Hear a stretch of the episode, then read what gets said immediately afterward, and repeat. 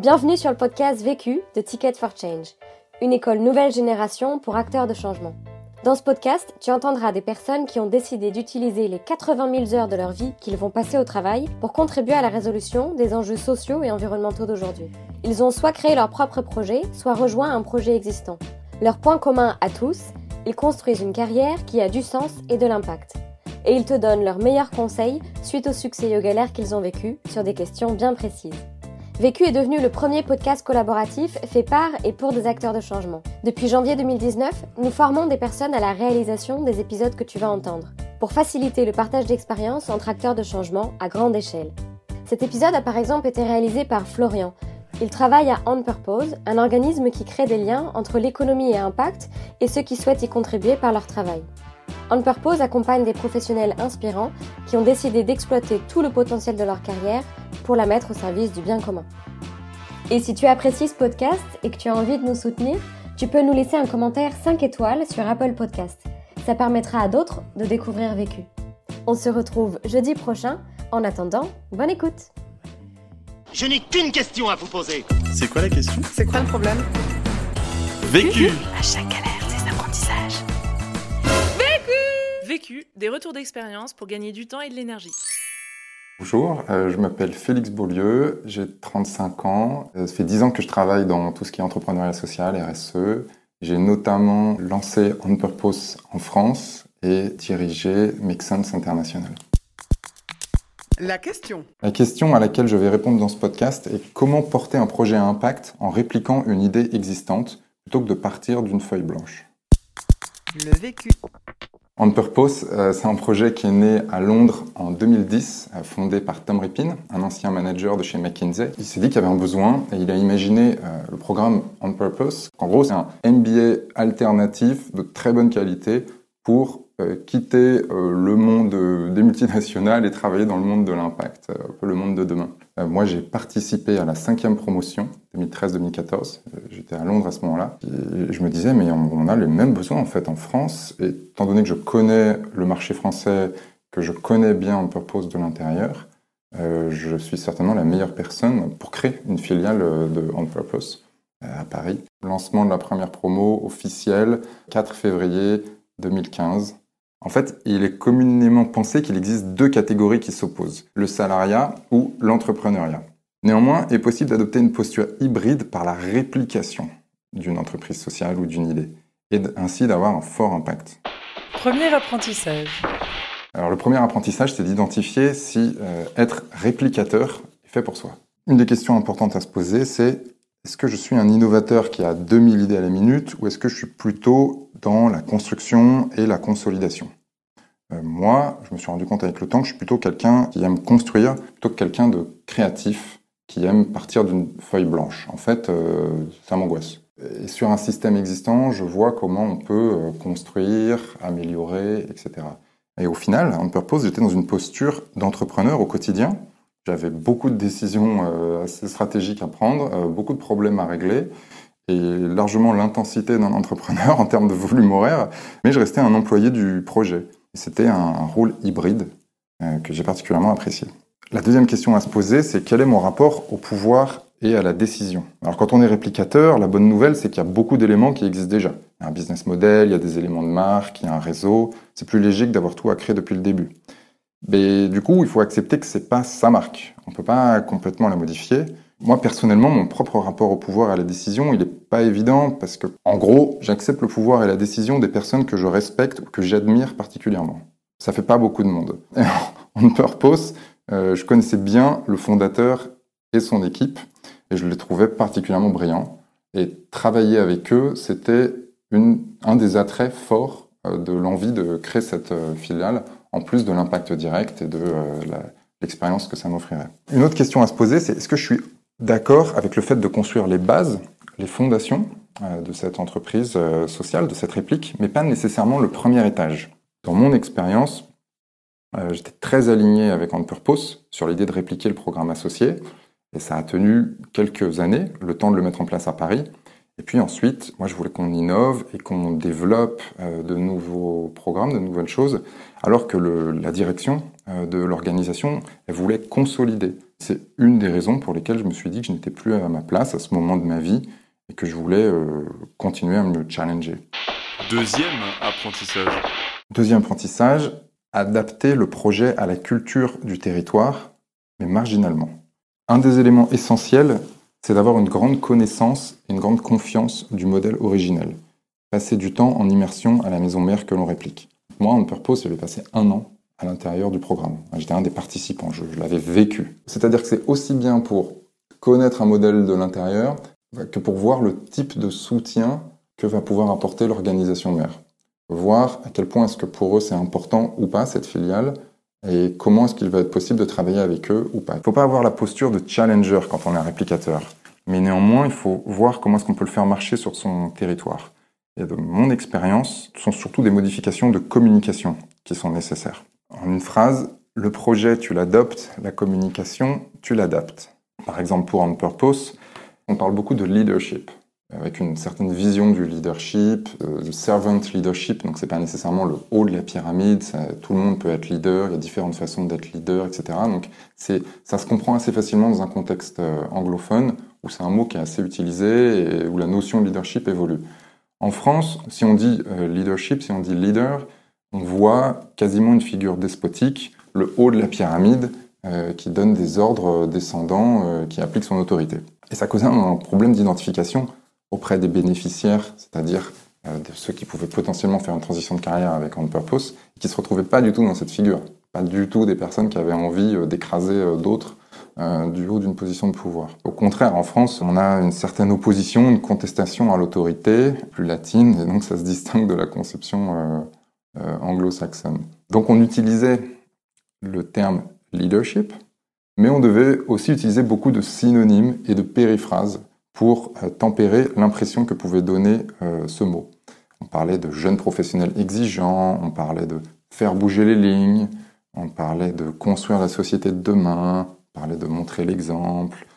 Euh, même chose sur, sur le mot social business, purpose-led organization. Il y avait un vocabulaire qui était relativement vague, mais en même temps, les personnes comprennent l'intention générale. On parle de purpose-led organization, de social business. En France, où on aime bien des définitions précises, c'est compliqué. On voulait éviter de se mettre dans une case. Du coup, on devait multiplier les adjectifs, les synonymes, ou alors montrer qu'on avait un panorama large. Euh, sinon, les personnes allaient vite nous ranger dans une case et se dire que c'était pas pour eux. Troisième apprentissage.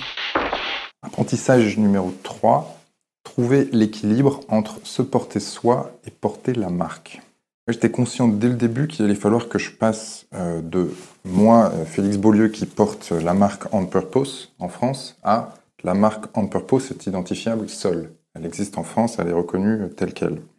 Et c'est un peu difficile au début parce qu'au début, euh, c'est toi que tu vends en rendez-vous en réalité. Tu leur parles d'une boîte qui existe à Londres, ils les connaissent pas, ils connaissent, ils ont deux potes qui habitent à Londres, mais ça, ça ne les intéresse pas.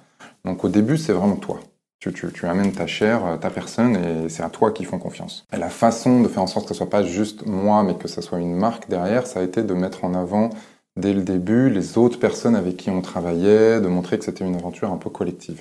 C'était un équilibre assez, euh, assez particulier. Montrer, voilà, il y a un projet qui existe déjà, mais il y a en réalité moi sur le terrain, et c'est moi qui vais le porter.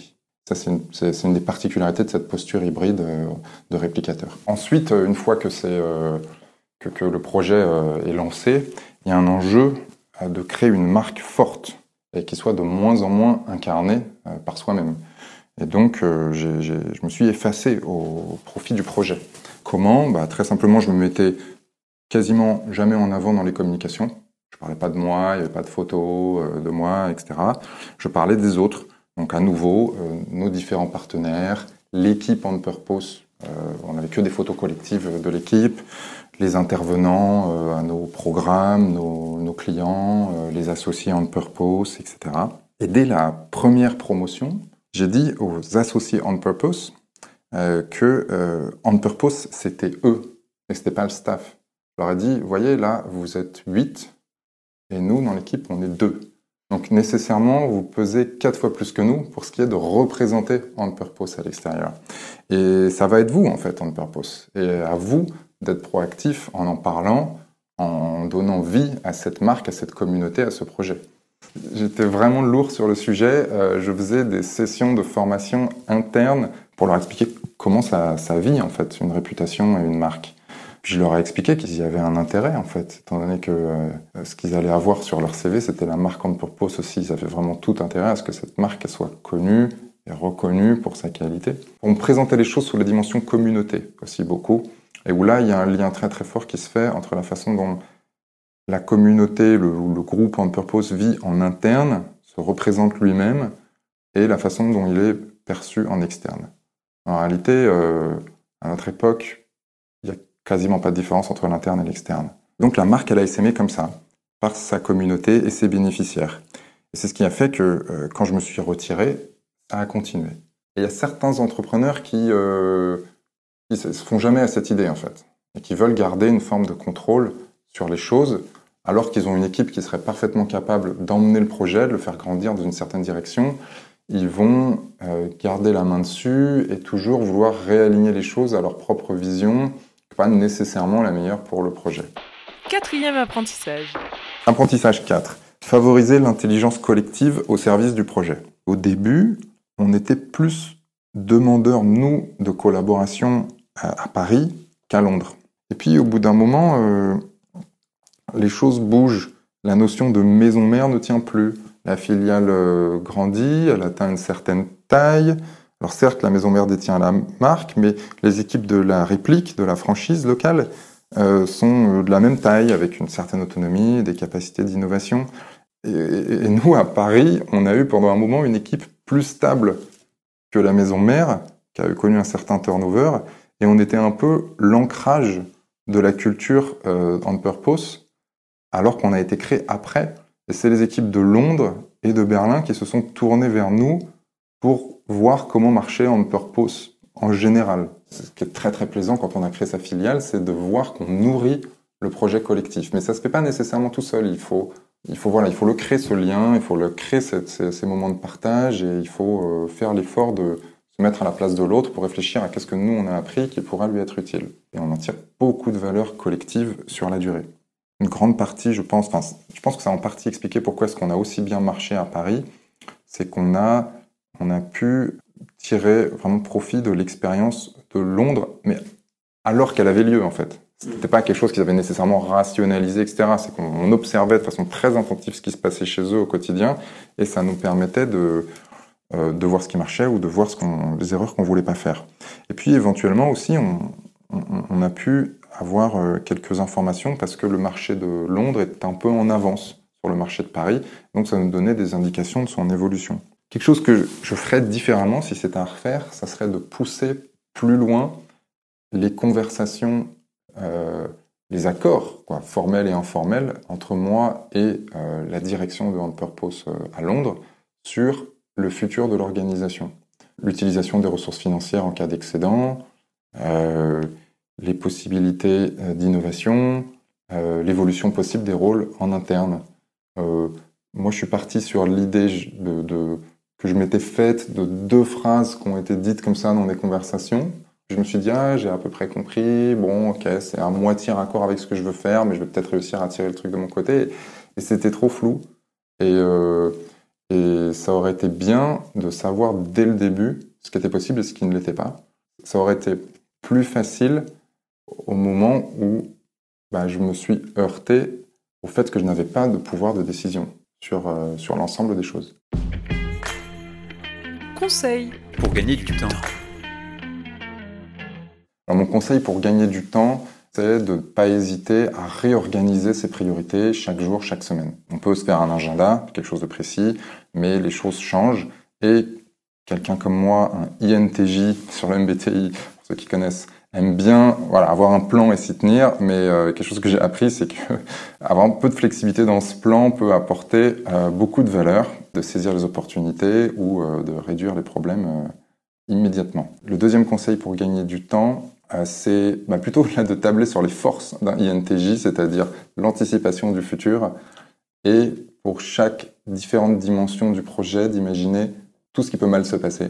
Et à chacun de ces risques potentiels, chacune de ces failles potentielles, de le réduire au maximum, de le verrouiller au maximum, qui permet de passer plus de temps à faire vraiment de la construction, vraiment du développement, plutôt que de passer la moitié de sa journée à éteindre des incendies. Conseil pour gagner de l'énergie. Mon conseil pour gagner de l'énergie, c'était, euh, alors comme beaucoup de personnes, je me suis mis à la méditation et j'ai fait plus de sport que d'habitude. Euh, mais ce qui m'a vraiment aidé, c'était de m'autoriser des petites pauses dans la journée où je, je sors du bureau, je vais euh, me balader dans le quartier, euh, me prendre un café euh, au hasard quelque part, me poser, lire le journal un quart d'heure. Ou ensuite, quand on a déménagé et qu'on était au grand voisin, on avait la chance d'avoir un potager juste en bas du bureau et ça, c'était vraiment le kiff ultime. L'autre question Bon, la question que je me pose en ce moment, c'est sur un sujet euh, plus euh, intime et qui concerne tout le monde. Et c'est qu'est-ce qui va faire que les personnes vont vouloir modifier euh, leur mode de vie et leur travail pour être en cohérence avec tout ce qui est respect de l'environnement en général? Parce que je sens chez plein de gens cette sensibilité, je sens euh, cette envie, mais ça, être en cohérence vraiment avec le respect de, la limite de capacité de notre planète, ça remet en cause tellement de choses qu'on est sur des, des, changements profonds euh, qui questionnent beaucoup. Et une question que je me pose beaucoup en ce moment, c'est euh, c'est comment aider les, que ce soit mes proches ou que ce soit d'autres personnes plus largement à aller un peu plus loin euh, dans cette transition personnelle. Vu Vécu. Vaincu. Pour plus de vécu, clique vécu.org. Je voulais te dire, euh, tu sais, on, on a tous nos petits problèmes.